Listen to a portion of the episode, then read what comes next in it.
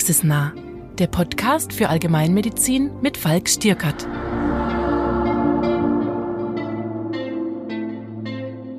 Herzlich willkommen zum Podcast Praxisnah Allgemeinmedizin für alle, die in der Allgemeinmedizin die richtigen Entscheidungen treffen möchten. Mein Name ist Falk Stierkart, ich bin Facharzt für Allgemeinmedizin aus Erlangen und in der heutigen Folge unterhalte ich mich mit Frau Professor Dr. Med Erika Baum vom Institut für Allgemeinmedizin der Philips Universität Marburg und Koordinatorin der DGAM S3 Leitlinie Müdigkeit.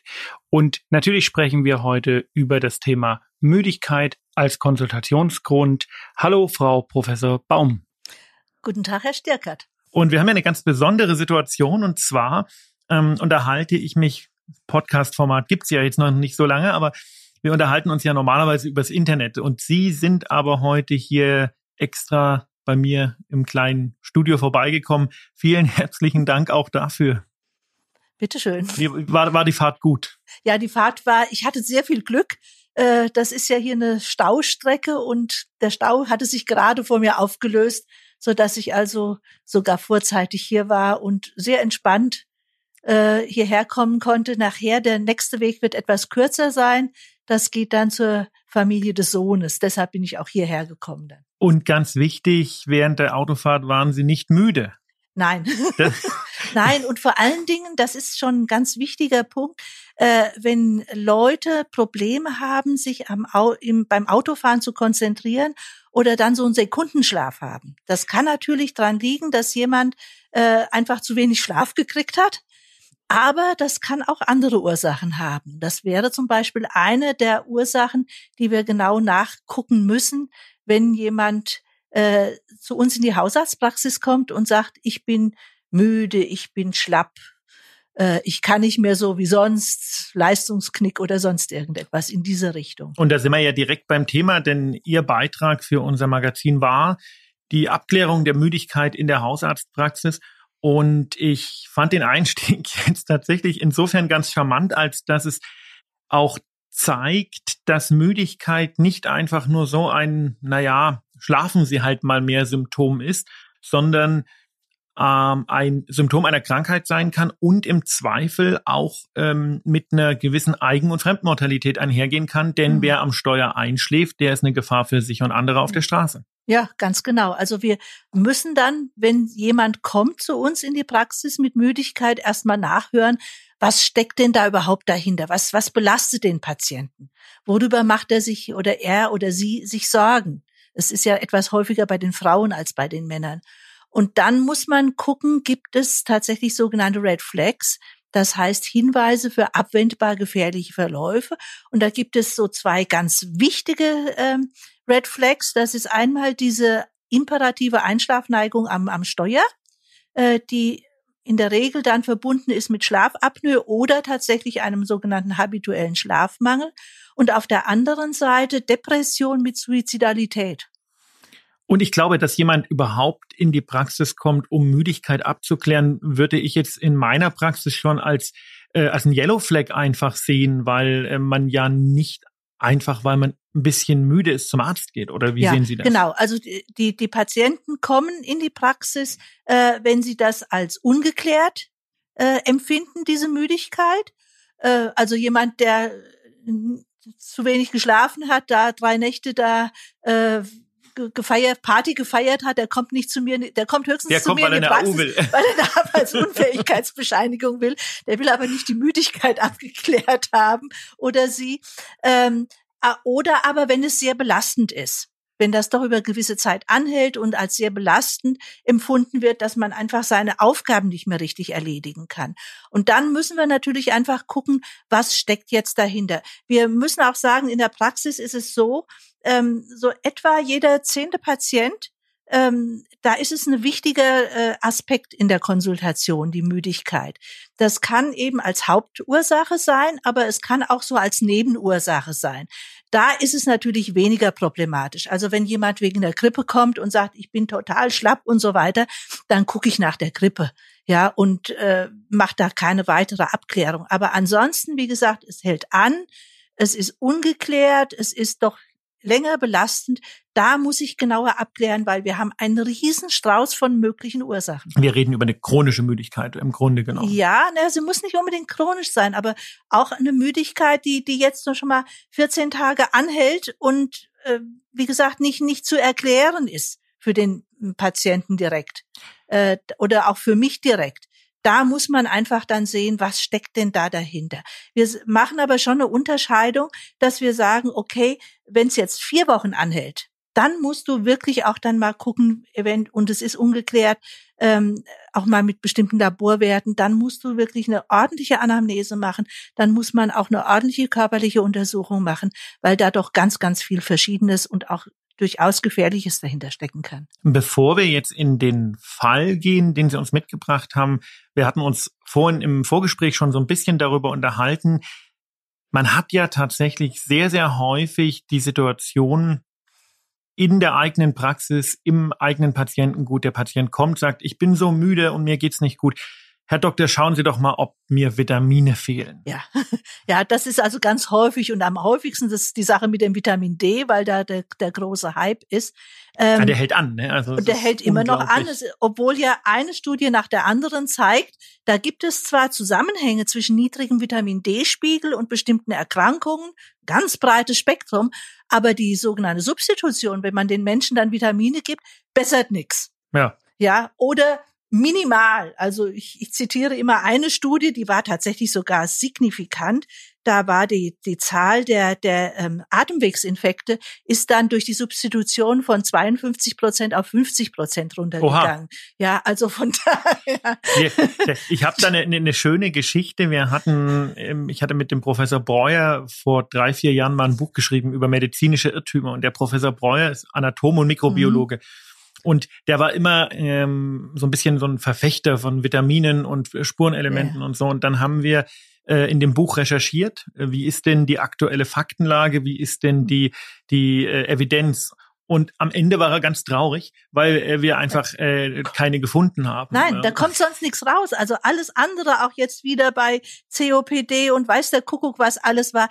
Die Studien gehen alle negativ aus. Und was wir wirklich haben, wenn Sie in der Bevölkerung ganz normale Menschen äh, messen. Vitamin D-Spiegel finden Sie hier in Deutschland bei 80 Prozent suboptimale Spiegel. Genau, aber das, das ist nicht heißt, krank und das nein, ist das und Problem. die sind nicht krank. Die, also als sogenannte suboptimale Spiegel, wirklich nur ganz niedrige Spiegel sind tatsächlich, und wir sagen zum Beispiel beim Knochen, da wissen wir es ganz genau, erst dann, wenn das zu einem sogenannten sekundären Hyperparathyreoidismus führt, dann macht das überhaupt was am Knochen. Und vorher macht das nichts am Knochen. Aber ja, die, also die Antwort ist natürlich eine schöne. Mir geht's nicht gut. Ich habe eine schöne Antwort drauf. Das ist schön behandelbar. Ah ja, ich nehme ein bisschen Vitamin D und ähm, der Arzt fühlt sich gebraucht und der Patient fühlt sich behandelt. Im ja, Grunde der, genommen ist das doch eine schöne und Sache. Und auch bestätigt, weil ja sein Verdacht bestätigt wurde. Genau. Ja, aber es gibt keine Korrelation zwischen Vitamin D und Müdigkeit. Und wenn ich jetzt durch Vitamin D-Gabe sich die Müdigkeit bessert, dann ist das entweder eine spontane Besserung oder der Placebo-Effekt. In, in aller Regel. Das heißt, wenn ich jetzt auf sowas direkt antworte, indem ich das Vitamin D bestimme, bin ich schon zu mehr als 50 Prozent auf dem Holzweg. Und da unterscheidet und sich jetzt der Arzt Das ist vom eben Scharlatan. gefährlich. Ja, absolut. Das weil ist man absolut nämlich, gefährlich. Weil man nämlich hm. ernste Ursachen ähm, ja, die, übersehen die wirkliche kann. Ursache dann äh, übersieht und nachher äh, zum Beispiel dann eine Depression rauskommt oder eine Angststörung oder eine äh, obstruktive Schlafapnoe. Äh, ja, und die habe ich übersehen, weil Meines ich erstmal Vitamin D gebe. Das also bitte nicht tun. Meines Erachtens auch eine der äh, unterdiagnostiziertesten Krankheiten, die wir so haben, die obstruktive Schlafapnoe. Also finde ich, äh, ich mache selber Polygraphien und ähm, man findet es häufig, wirklich häufig. Ja, wobei da muss man auch wieder aufpassen. Also da, wo es wirklich gefährlich wird, ist da, wo, wo das passiert mit dieser imperativen Einschlafneigung. Ja. Das ist das, das ist der, der das, das Gefährliche dabei. Ansonsten ist es jetzt, äh, da gibt's viele Grenzbefunde auch. Und jetzt hier mein Patient, äh, da war jetzt auch die Frage, der kam also ursprünglich eigentlich wegen, wegen einem starken äh, Atemwegsinfekt ähm, dann erstmal doch äh, Entzündungswert abgenommen, um zu sehen, ist das jetzt doch schon eine, eine sehr schwere Sinusitis, die dahinter steckt. warum, weil der, der fiel mir auf dadurch, dass er einfach so durchhing. Mhm. Ja, dass er nicht so Wie normal erkältet war, sondern, sondern einfach, ähm, dass es ihm auch vorher schon nicht so ganz gut ging, offensichtlich, und, und, und, und er wirklich völlig schlapp war. Wie alt war der denn? Ähm, der, der war äh, äh, 53 Jahre alt, also mhm. so im, im, im mittleren Alter. Sonst aber beruflich jetzt, jetzt keine wesentlichen Probleme, aber äh, da deshalb erstmal Blutentnahme, Blut abgenommen, war jetzt alles Hinweis für einen Virusinfekt.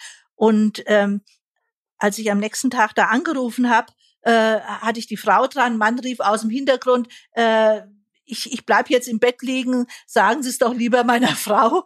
Und dann habe ich dann die Werte gesagt und dann hat die Frau die Tür zugemacht und hat gesagt, wissen Sie was, mit meinem Mann stimmt was nicht. Was hatten, was hat er denn für Werte gehabt? Was haben Sie abgenommen? Und also was? damals, da habe ich ein großes Blutbild abgenommen und, und das, das, das, CRP, das war damals noch das Procalcitonin noch nicht so.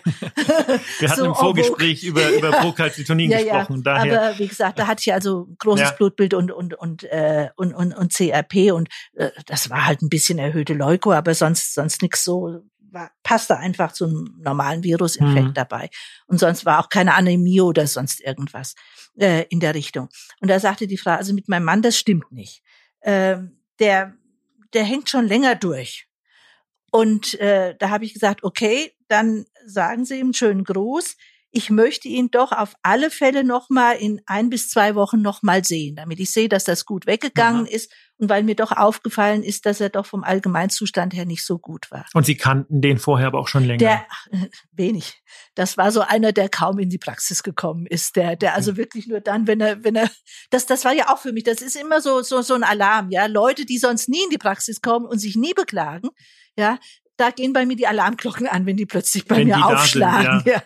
ja. Und das war so einer, wo dann schon mal die Alarmglocken waren. Deshalb, ich mache nämlich bei jedem mit dem Infekt da Blut ab, ja, aber bei ihm hm, hatten war, Sie ein schlechtes das, Bauchgefühl? Ja, ich hatte ein schlechtes Bauchgefühl. Ja. Irgendwas stimmt mit dem nicht. Und ähm, dann ist er tatsächlich dann dann noch mal äh, gekommen nach ja äh, anderthalb Wochen und äh, da haben wir nochmal drüber geredet und es kam letztlich heraus, äh, dass er doch deutlich depressiv auch war und aber auch äh, schnarcht und schlecht schläft und so unerholt morgens dann dann ist. Und ähm, da war jetzt dann die Frage, er hatte jetzt nicht die eine ne, ähm, äh, imperative Einschlafneigung äh, äh, tagsüber, äh, aber was noch rauskam, er nahm abends hat er dann immer noch eine, eine Flasche Bier getrunken und noch ein, äh, so ein Likörgläschen Klosterfrau Melissengeist. und dann habe ich mit ihm gesprochen, also das sollte er auf alle Fälle schon mal sein lassen. Das kann schon sehr den Schlaf stören, aber wir müssen wirklich noch mal gucken, äh, wie das ist. Und die Frau soll noch mal darauf achten, wie das ist mit ihm, mit dem, wenn er das jetzt den Alkohol abends weglässt, äh, mit dem Schnarchen und ob er da eventuell auch Aussetzer hat. Und dann habe ich wirklich nochmal die, die verschiedenen äh, Punkte der Depression mit ihm äh, durchgegangen. Er war jetzt nicht suizidal, aber wie gesagt, er hatte die Müdigkeit, er war depressiv, er hatte auch ein schlechtes Selbstbild äh, von, von sich selber äh, und so eine insgesamt pessimistische Grundhaltung. Alles andere war nicht, aber sprach doch sehr für so eine leichte Depression. Sind ja so die Major-Kriterien auch. Ja, ja. Und ähm, er hatte halt auch doch einige Ereignisse. Äh, das Ganze hatte so angefangen, als, als der Schwiegervater, mit dem er ein sehr gutes Verhältnis hatte und so gestorben war. Und jetzt war vor zwei Wochen noch der Hund gestorben. Und äh, dann war er gar nicht mehr draußen gewesen, sonst ist er mit dem Hund noch viel draußen gewesen und so. Und da, nee, vor zwei Monaten war der Hund gestorben. Und deshalb, seit zwei Monaten war der Mann kaum noch draußen und hat einfach nur das Nötigste gemacht. Beruflich? Sein Beruf, ja, Dachdecker. Dachdecker. Ja, äh, Gott sei Dank, also da auf dem Dach war er immer hellwach. Hat er kein, kein, kein Vitamin D-Mangel als Dachdecker. Auf dem Dach war er immer hellwach, also da da ist also nichts in der Richtung gewesen. Da muss man natürlich sehr drauf achten, ja, wenn da jemand natürlich dann dann sowas hat, hat eine Einschlafneigung da auf oder dem Dach auch rum, suizidal ist. Ja, ja, ja, oder auf dem Dach da rumklettert, das das das das kann also ganz ganz böse enden. Aber wie gesagt, das war jetzt nicht der Fall, aber er hat wirklich nur seinen Beruf gemacht und auch zu Hause nichts mehr sonst, kein Garten, nix, ja, sondern das hat er alles der Frau überlassen. Deshalb hat die dann halt auch am Telefon sich beklagt. Und deshalb also in der, in den beiden Richtungen muss man dann halt einfach gucken. Und was kam raus? Was, was kam da heraus? Er hatte tatsächlich, nachdem er den Alkohol weggelassen hatte, nur eine leichte obstruktive mhm. Schlafapnoe, war nicht so viel gerade in der Rückenlage, so dass man das also durchaus auch durch so ein äh, Tennisball-Methode da, da erstmal beheben konnte. Aber wie, wichtig eben auch diese, diese Depression dabei. Ähm, er wollte jetzt nicht direkt irgendwelche Medikamente dafür nehmen, aber wir haben vereinbart, dass er sich jetzt doch wieder mehr bewegen soll. Vielleicht sich doch wieder auch einen Hund anschafft und so weiter, dass er, dass er mal wieder rauskommt, dass das besser wird und dass wir dann gucken, wie sieht's denn nach einem Monat aus? Kommt er aus dem Loch langsam raus oder bleibt er da drin? Dann muss da tatsächlich was passieren, Psychotherapie oder dann doch Medikamente. Und das Schlafmuster hat sich bei ihm nachher, nachdem er sich dann doch regelmäßig auch bewegt hat, hat sich das wieder deutlich gebessert und er den Alkohol da abends weggelassen hat. Ja, die Frage ist tatsächlich, ob er das gemacht hat, wirklich. ja, doch, das hat er gemacht. Also das, das, das war ihm dann doch eindringlich, als ich ihm das auch erklärt habe, wie das mhm. miteinander zusammenhängt. Und äh, als dann halt auch so ein grenzwertiger Befund dann rauskam bei der bei der äh, Schlafdiagnostik, dass ihm dann drohte, dass er so ein Apparat dann jede Nacht überziehen müsste. Dann lieber kein Bier. Dann lieber. Das würden Sie hier in Franken wahrscheinlich nicht erleben. Die würden alle sagen, kommt nämlich die Maske. Ähm, das ähm, glaube ich, kennen wir alle so ein bisschen, diese, diese Fälle mit mit, mit, mit Müdigkeit. Jetzt haben Sie einen mitgebracht, wo man schon sagt, na gut, okay, das ist so ein Kerl, der sonst nie kommt. Jetzt kommt er ja. plötzlich, jetzt geht's dem nicht so gut.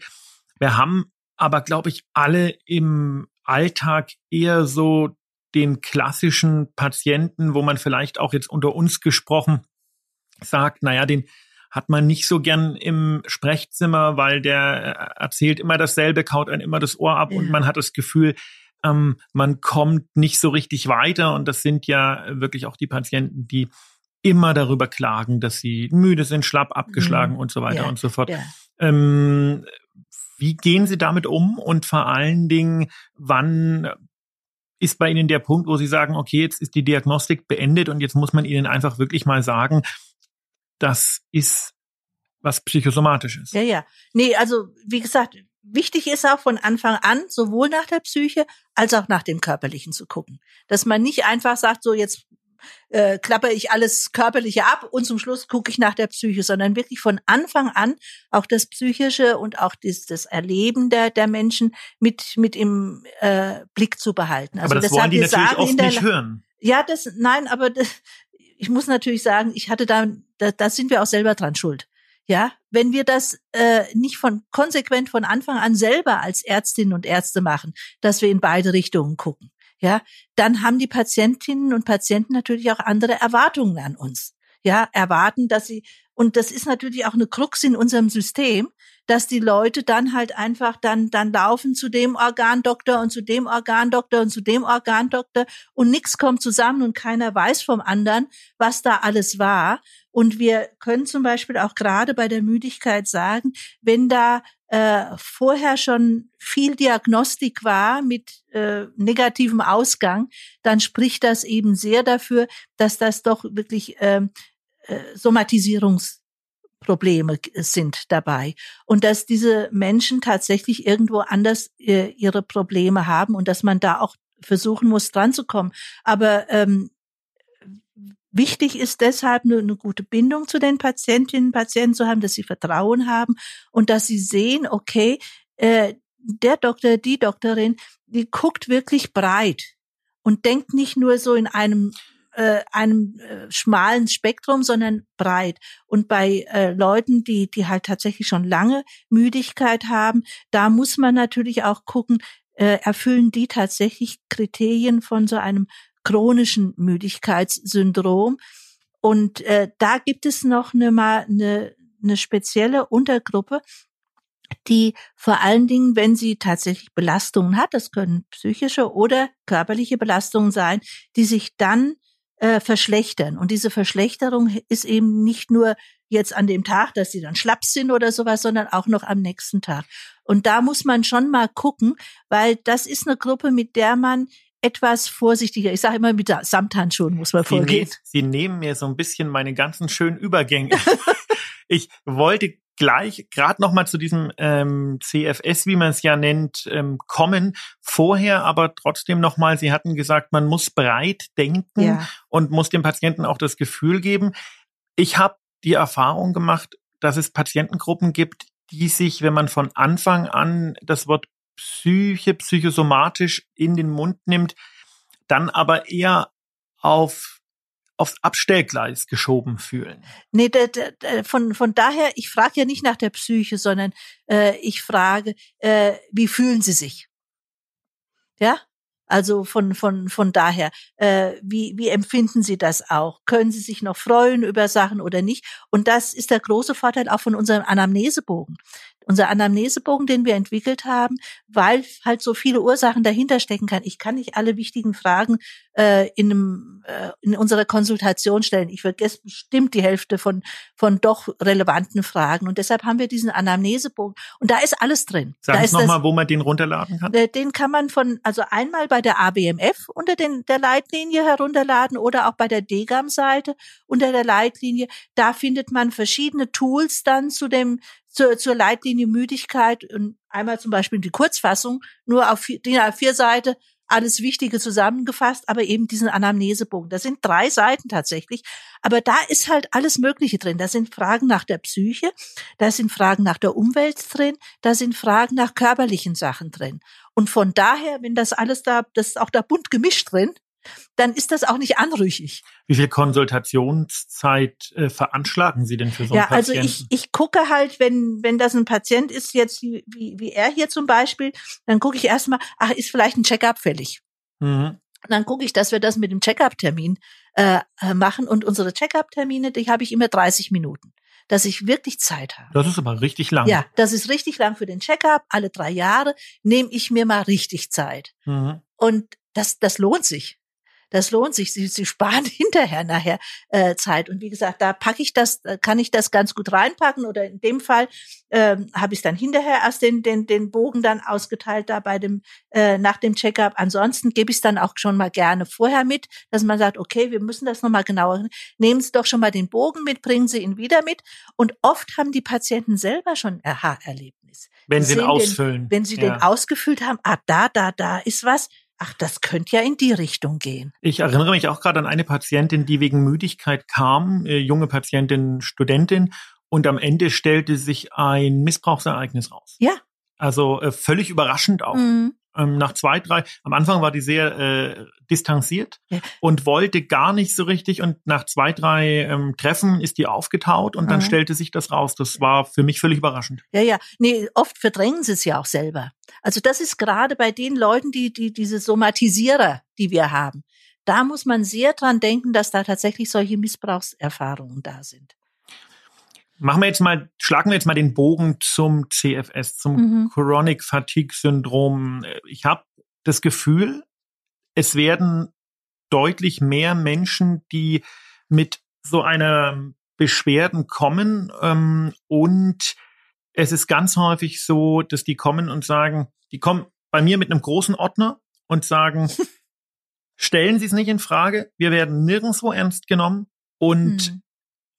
Sagen Sie uns gleich, wenn Sie an die Erkrankung nicht glauben, dann gehen wir wieder. Mhm. Also das ist mir jetzt schon drei, vier Mal passiert im ja. letzten halben Jahr ähm, mit dieser Erkrankung. Klären Sie uns auf, was steckt dahinter, wie geht man damit um? Gut. Ähm, also bei mir auf dem Land, ich komme ja aus einer Landpraxis, kommt das sehr viel seltener vor, weil wir einfach kein Ärztehopping haben. Mhm. Ja, sondern ich habe also ganz, ganz konstante Patientenklientel, wo ich also auch oft schon über Generationen schon die Oma behandelt habe, so ungefähr. und dann schon mal sowas weiß. Ähm, aber ansonsten äh, ta- tatsächlich dort, wo eben mehr Ärztehopping ist, dort, dort kommt es häufiger vor. Und wir müssen erst mal sagen, es ist ein Sammeltopf. Es ist ein Sammeltopf äh, von Menschen mit einem bestimmten Bild. Und wir haben bestimmte Kriterien, wo wir sagen, die gehören jetzt in diesen Topf hinein.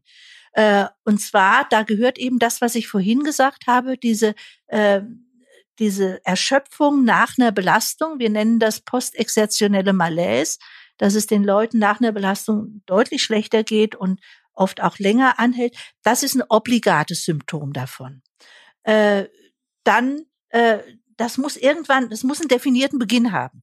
Also das darf nicht immer schon gewesen sein. Das muss also einen definierten Beginn haben. Der kann ein bisschen langsam sich gesteigert haben oder so, aber es muss tatsächlich ein Anfang sein. Die Leute müssen eine erhebliche Beeinträchtigung haben dabei. Äh, sie müssen einen nicht erholsamen Schlaf haben. Und dann ähm, entweder kognitive Einschränkungen, das heißt zum Beispiel Konzentrations- oder Gedächtnisstörungen oder eine orthostatische Intoleranz, die ist gekennzeichnet dadurch, dass wenn jemand steht, dass da der Puls hochgeht, der Blutdruck bleibt aber gleich. Also es ist keine orthostatische Hypotonie, die wir sonst so kennen, sondern es ist eine orthostatische Intoleranz. Das ist also etwas, das, das sind die Kriterien, die wir da haben. Ähm, es gibt einen Streit um die Bezeichnung. Und den Menschen geht's ja auch richtig schlecht. Ja, ne? und, und vielen von hm. denen geht's richtig mit, schlecht. Mit Berentung und die kommen, ich mache Gutachten für die Rentenversicherung. Ja. Das wird ja auch oft nicht anerkannt und ähm, die ja, kommen ja. immer und wieder. Und die leiden, weil man ihnen nicht glaubt. Ja, weil man ihnen nicht glaubt, die, die, die sind Faulenzer oder sonst irgendwas, äh, die wollen irgendwelche Sachen.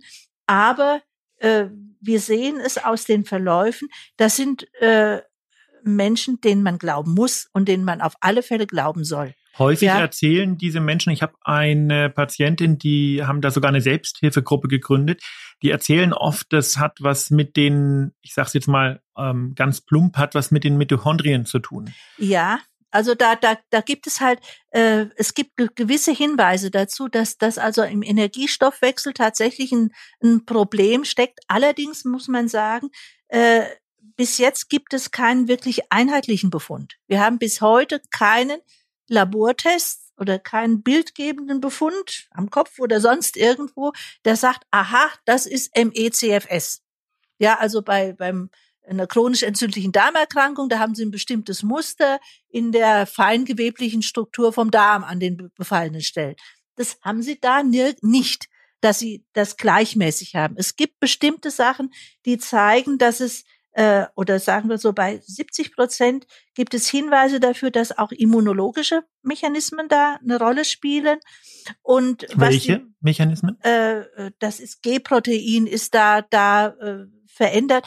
Etwas, was halt auch bei, bei, bei Covid passieren kann. Ah ja. Und ähm, wie gesagt, das sind Hinweise dafür, aber bis heute nicht wirklich eindeutig.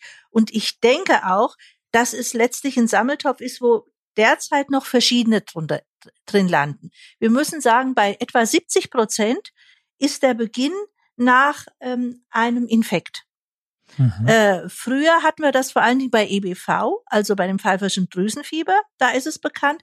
In Norwegen gab's mal so einen Ausbruch mit Lamblien. Da war mal das, das, das, das Wasser verunreinigt. Und danach kam da eine, eine kleine Epidemie mit MECFS. Also nochmal dazu zu sagen, die Betroffenen möchten dass man das nicht einfach nur als chronische Müdigkeit bezeichnet, sondern ihm doch ein äh, definiertes Krankheitsbild und das nennen sie dann MECFS. MEC steht für myalgische Enzephalomyelitis oder Enzephalopathie. Da steht ja, steckt ja das Wort Itis drin. Das ja, ja, ja, aber oder Enzephalopathie, also irgendwas stimmt da in den, in den Verarbeitungen da, da möglicherweise nicht. Äh, Schrägstrich chronisches Fatigue-Syndrom, MECFS, weil sie das für weniger ähm, stigmatisierend hm. halten in dem, in der Richtung, dass man sie obligat in die, in die psychosomatische Ecke stellt. Sicher äh, haben wir immer bei so einem schweren Krankheit das Kranksein. Und das bedeutet, dass jemand auch leidet. Und leidet ist etwas Psychisches. Also das heißt, wir haben häufig einen, einen organischen Auslöser, ähm, aber natürlich psychische Reaktionen. Aber dieses darauf. in die Ecke stellen, das hat schon auch wenn ich das mal selbstkritisch reflektiere, bevor ich mich mehr mit der Krankheit beschäftigen musste, weil wir einfach viele mhm. Patienten oder verhältnismäßig viele Patienten haben. In der Uni habe ich davon nie was nee, gehört. Ja, nee, also nee. das war für mich schon so, dass ich gesagt habe, es hat wieder irgendein Wunderdoktor eine Krankheit erfunden. Ja, das ja. war so meine erste, mein erster Reflex. Ja, ja. Ja, nee, das, das, das muss man sagen, weil, weil halt es so wenig fassbar ist.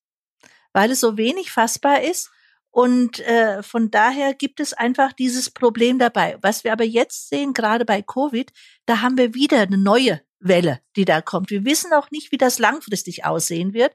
Wir sehen Gott sei Dank, dass sich ganz viele doch wieder bessern, äh, diese, die letztlich auch diese, diese Symptomkomplex äh, erfüllen. Dabei die meisten bessern sich doch schon so nach etwa drei Monaten und, und die Diagnose MECFS können wir erst dann stellen, wenn es mindestens sechs Monate sind. Bei den Kindern, Jugendlichen drei Monate. Und Aber wie sonst, geht das denn aus? Und tatsächlich äh, insgesamt relativ ungünstig. Äh, viele bessern sich, aber dass sie so richtig gut werden, ist doch insgesamt selten bei denen, die schwer betroffen sind. Bei denen, die leichter betroffen sind, da ist das anders. Und wie es bei Covid jetzt aussieht, das wissen wir noch nicht.